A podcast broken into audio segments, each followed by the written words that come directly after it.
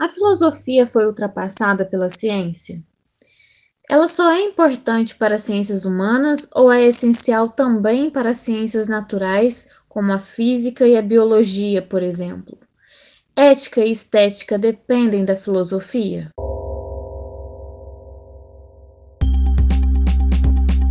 Olá, eu sou Carolina Leonel e neste episódio do Fé Consciência apresento uma entrevista com o filósofo e professor da Universidade Federal de Juiz de Fora, Humberto Schubert Coelho, que fala de alguns preconceitos difundidos sobre a relação entre a filosofia, a ciência e a religião.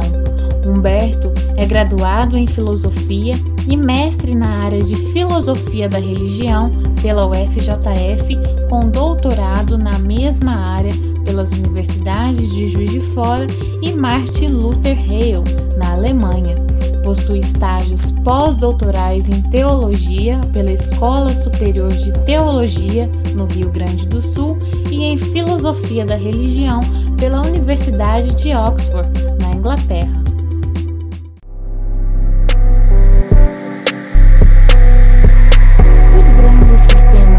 Filosóficos não estariam hoje melhor estudados pela ciência? Bem, na verdade, não. Isso deriva de um erro conceitual que a gente comete com muita frequência, né, por duas razões. Primeiro, um certo empobrecimento da própria filosofia, que nos últimos 150 anos, em muitos lugares, parou de dialogar com a ciência.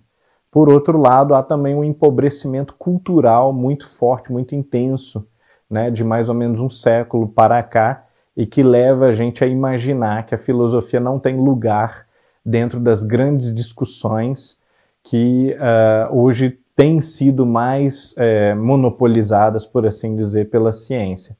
Muitas vezes em prejuízo da comunidade, em prejuízo da, da sociedade como um todo, porque algumas dessas questões são questões propriamente filosóficas e que não podem ser abordadas pelos métodos da ciência.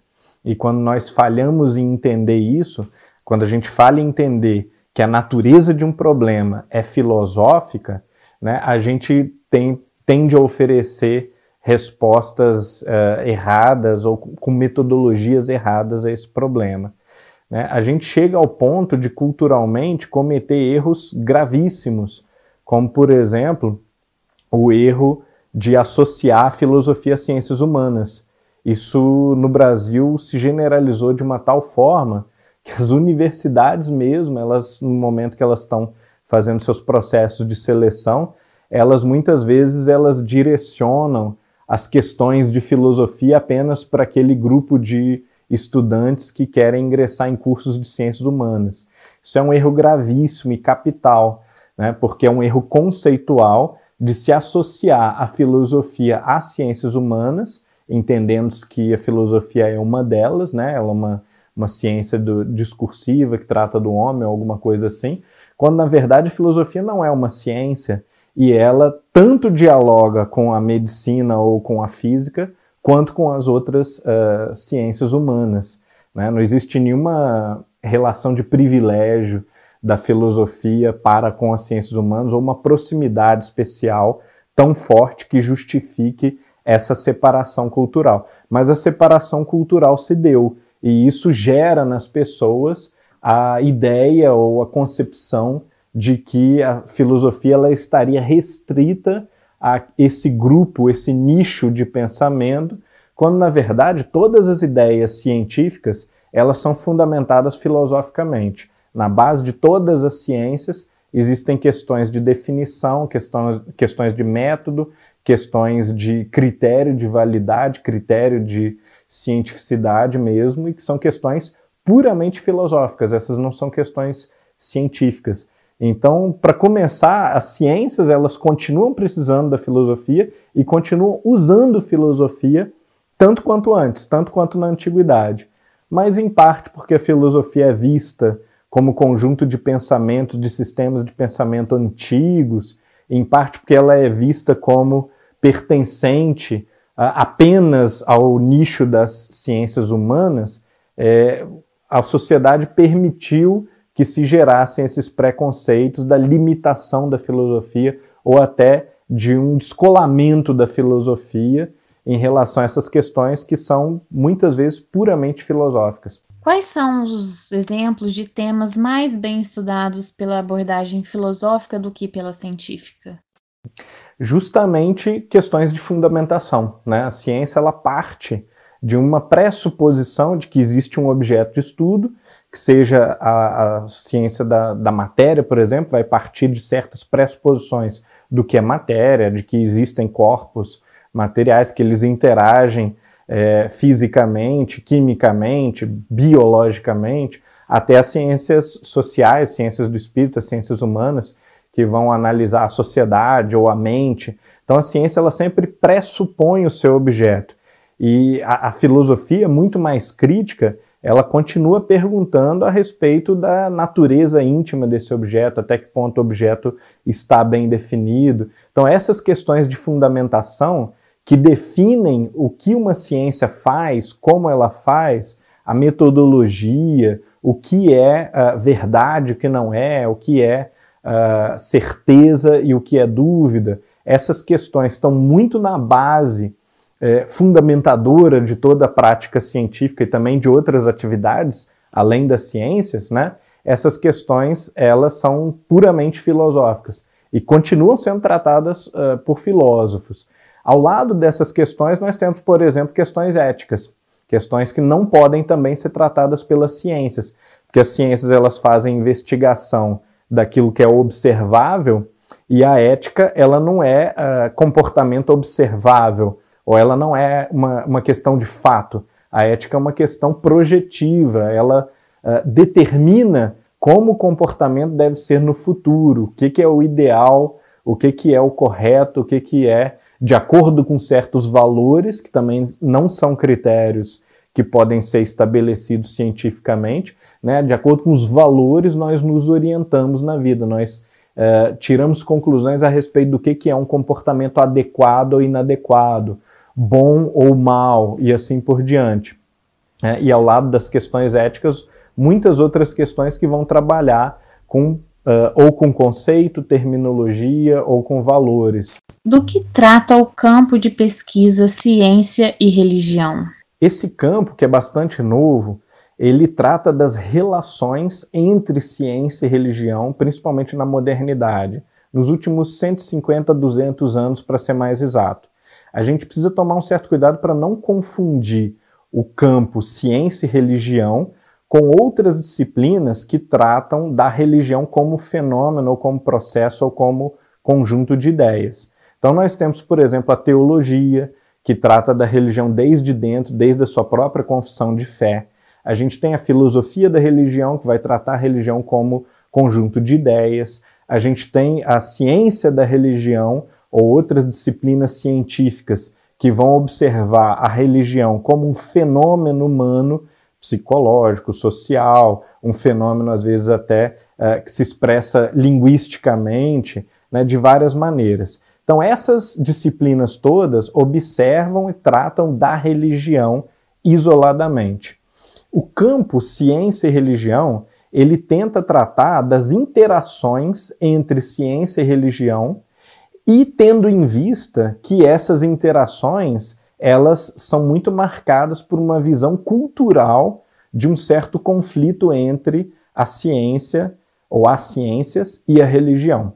Então, como é, existe um dado cultural, né, um, que é esse preconceito, a gente poderia dizer, que enxerga a relação entre as ciências ou a modernidade científica, entre o pensamento científico e, por outro lado, a religião ou o pensamento religioso ou a adesão à fé, à vivência religiosa, por outro lado, né, como existe esse preconceito, é necessário fazer-se uma análise de como historicamente se desenvolveu essas relações, né, como se foram uh, desdobradas no tempo as interações entre ciências, por um lado, ou pensamento científico, por um lado, e religião ou religiões, né, de outro lado, e em que medida essas relações elas foram de cooperação, em que medida foram de conflito, em que medida foram de uh, neutralidade e indiferença, Então, a pesquisa histórica, por exemplo, dentro da área ciência e religião, ela aponta muito para essa questão, né? O fato de que há uma, uma relação muito, muito diversa entre ciências e religião. E essa relação muitas vezes é de indiferença ou de cooperação e não de conflito, como uh, às vezes de maneira um pouco midiática ou segundo um preconceito cultural bem uh, difundido se apresenta. Então, por exemplo, é, a gente não quer dizer que não houve, em alguns momentos, um conflito entre o pensamento religioso e o pensamento científico, ou entre instituições religiosas e instituições de pesquisa. Entretanto, ao lado desses conflitos, que a gente estuda até no ensino médio, né, nos livros didáticos, houve também uma grande quantidade de cientistas que foram levados às suas pesquisas pelas suas próprias convicções religiosas. Né? Então, cientistas uh, como uh, Robert Boyle ou Isaac Newton, eh, e por outro lado, filósofos da ciência como Francis Bacon ou René Descartes, eles vieram para a, a pesquisa científica motivados muitas vezes pelos seus ideais religiosos, pelos seus valores religiosos de uh, progresso da humanidade, de melhoria das condições de vida dos seres humanos. Então nós temos essas, esses dois extremos, né? as relações de conflito, por um lado, as relações harmônicas ou de mútuo estímulo, por outro lado, e no meio desses extremos nós temos também muita indiferença, quer dizer, muita uh, pesquisa que era feita por universidades religiosas, né? universidades essencialmente geridas por uma instituição religiosa, e, e, a religião e a pesquisa elas simplesmente não interagiam muito ou em outros ambientes mais uh, laicos, por exemplo, como de universidades públicas e estatais, nós vamos ver muitas vezes uma interação de mais ou menos uh, neutralidade, uma certa neutralidade entre uh, crentes e descrentes, por exemplo, ou religiosos e ateus. Como é a relação entre ciência e religião na Universidade de Oxford? A Universidade de Oxford é bastante peculiar por uma série de razões. Uma dessas uh, razões é que lá existe um núcleo muito desenvolvido, né, muito importante de pesquisa em ciência e religião. Né? Esse núcleo ele está alocado dentro da Faculdade de Teologia Entretanto, ele agrupa pensadores bastante diversos também de, de outras áreas e de outras linhas de formação.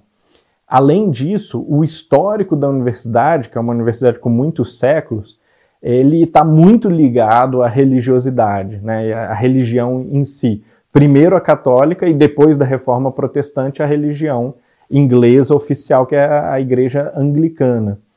Uh, nessas interações, a Universidade de Oxford ela foi se definindo, ela definiu a sua identidade mesmo como uma universidade que tem algo a dizer é, substancial a respeito da fé cristã. E, e, mais tarde, depois do credo anglicano específico. Então, o, as grandes expressões religiosas da Inglaterra, quase todas passam pela Universidade de Oxford, surgiram do alunado, do, do corpo docente, ou de ex-alunos, né, de pessoas que passaram ali e que participaram do debate religioso, do debate, uh, às vezes, de confronto também entre filosofia, ciência e religião, e isso definiu muito do diálogo entre as ciências e a religião na Inglaterra especificamente. Né? Então, juntando o histórico e juntando esse certo interesse recente, ligado à formação desse grupo, que é o Centro Ian Ramsey, é, a universidade acaba adquirindo um certo protagonismo internacional nessa área. Além disso, por conta da forma muito orgânica, muito diversificada, muito complexa, uh, através da qual a Universidade de Oxford foi crescendo ao longo do tempo, ela tem muitas faculdades, são esses colleges, né, que são independentes e que têm alguns deles orientações religiosas, né? Nós temos colleges, por exemplo, que são uh, geridos por ordens da Igreja Católica, por denominações protestantes diferentes, alguns deles que se criaram, de certa maneira, ligados a um, um afastamento da questão religiosa. Então, através de múltiplas perspectivas e pontos de vista e, e locais né, de, de pertencimento, o uh, sistema universitário ele sempre olhou para a religião como uma questão que, uh, que lhe era uh, inerente, né, que estava intrínseca ao próprio fazer acadêmico. E nós temos até hoje os colleges mais tradicionais, eh, eles celebram as suas missas internas, né, as, as missas internas que ocorrem nas capelas ou nas igrejas internas aos colleges, é, com o corpo docente, né? Quer dizer, os professores são responsáveis pela celebração é, das missas e também por é, conduzir a liturgia em outras ocasiões é, comemorativas do calendário religioso anglicano. É, a mesma coisa acontece na Alemanha, por exemplo. A gente se esquece que a reforma protestante ela foi executada, né, foi gestada num ambiente que era um ambiente universitário por professores universitários e era uma questão intramuros da universidade, né? Então, Martin Lutero, Melanchthon, Karlstadt, né, eram todos professores universitários que começam a, a toda a agitação da reforma a partir dos seus debates acadêmicos, né? Então essa questão ela é muito explícita dentro de uma universidade alemã, por exemplo. Não tem como você separar as figuras religiosas da, da, da universidade, porque elas são figuras universitárias e que também uh, acabaram pautando uh, todo, toda a cultura a partir daquele momento, né, da, daqueles países. No Brasil a gente tem um pouco a situação inversa. As nossas universidades elas são bastante tardias, elas são do século XX, elas tinham uma certa obrigação de se descolarem da, da Igreja Católica e elas também são muito inspiradas pelo exemplo francês da universidade pública pós-Revolução Francesa, onde há uma ruptura radical entre Estado e Igreja, ou entre uh, o Estado laico, né, a, noção de um Estado laico que não se relaciona com a religião. E esse processo ele nunca aconteceu na Alemanha ou na Inglaterra. Então são realidades muito diferentes. Como nós herdamos eh, essa, essa via de entendimento e de estruturação das universidades, a gente às vezes tem uma ideia de que uh, a presença de uma capela dentro da universidade é uma coisa um pouco inconcebível, quase que contraditória. Quais são as diferenças entre os campos teologia, ciência da religião, filosofia da religião e o campo ciência e religião? É natural que haja uma certa confusão entre esses termos, até porque são muito próximos. Né? E o, o campo ciência e religião, que pretende ser bastante abrangente, uma espécie de guarda-chuva que entende as relações ciência e religião como um todo, uh, esse campo às vezes ele permite o, uh, uh, o trânsito de outras disciplinas dentro dele. Né? Então é, existe espaço para filosofia da religião, existe espaço para teologia ou para ciência da religião ou para uma sociologia da religião, uma antropologia, uma psicologia da religião, dentro do grande campo ciência e religião. Mas uh, para a gente definir melhor, para a gente separar melhor o que, que é uma coisa de outra, a ciência da religião, por exemplo, ela pretende ser um estudo do fenômeno religião. Né? Então, vai fazer uma análise de como a religião se apresenta, seja linguisticamente, seja sociologicamente, seja psicologicamente. Né? A filosofia da religião, ela vai tratar a religião como conjunto de ideias. Então, ou bem ela pode fazer uma análise daquelas grandes ideias religiosas, como por exemplo o que é Deus, né, ou a imortalidade da alma, ou uh, como a ética se relaciona ou não se relaciona com a religião, se essa relação ela é uma relação de dependência, se ela é uma relação necessária, Uh, ou a filosofia da religião pode tratar da religião também um pouco como fenômeno, como algo que é dado, como estrutura cultural e fazer uma análise dessa, de como essas ideias culturais atuam né, socialmente, culturalmente. A teologia, por sua vez, ela já parte de um enraizamento na palavra sagrada ou na escritura sagrada. Então, ela quase sempre Existem alguns casos exóticos de uma teologia laica, assim, de uma, uh, uma tentativa de propor uma teologia natural, que se confunde um pouco com filosofia da religião, mas uh, tradicionalmente e, e, quase sempre de fato o que se faz é uh, discurso sistemático da palavra revelada ou de uma tradição religiosa, de uma tradição de, de confissão, de fé mesmo.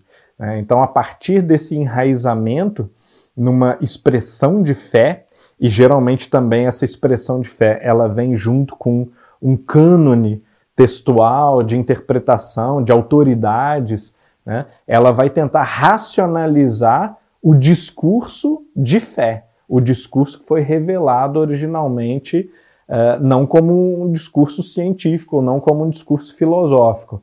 Então a, teologia ela tem esse trabalho árduo de uh, equacionar essa diferença entre a sua própria vocação, que é oferecer o discurso racional, e a natureza do seu objeto, que nem sempre é, vem como discurso já perfeitamente esquadrinhado e categorizado.